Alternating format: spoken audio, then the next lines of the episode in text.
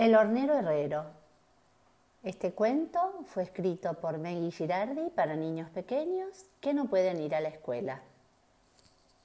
Este cuento no empieza con había una vez, porque se trata de un personaje que ya conocemos, el hornero herrero. ¿Te acordás? El que vivía con el mono kimono y la ardilla parrilla. Ese mismo. Bueno, en fin, un día el hornero herrero estaba construyendo su nido con mucho esfuerzo. Levantaba barro con su pico y lo llevaba hasta la rama del árbol. Lo apisonaba con sus patas y bailaba sobre el barro hasta que quedaba lisito, lisito. Entonces volaba a buscar más, una y otra vez, mil veces.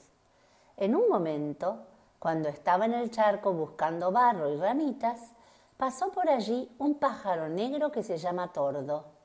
Vio al hornero trabajando, se puso lentes oscuros, protector solar y allí se quedó en una reposera tomando sol días y días, hasta que el hornero herrero terminó la construcción de su nido. El tordo usó un largavistas para inspeccionar el nido del hornero y se dio cuenta de que había quedado magnífico.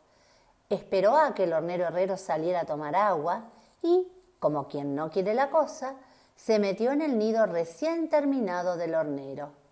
Cuando éste volvió, se encontró con que su casa, la que había hecho con tanto trabajo y empeño, estaba ocupada por el pájaro negro. El hornero le suplicó que se fuera, pero el tordo se hacía el sordo y se acomodaba cada vez más en el nido del hornero.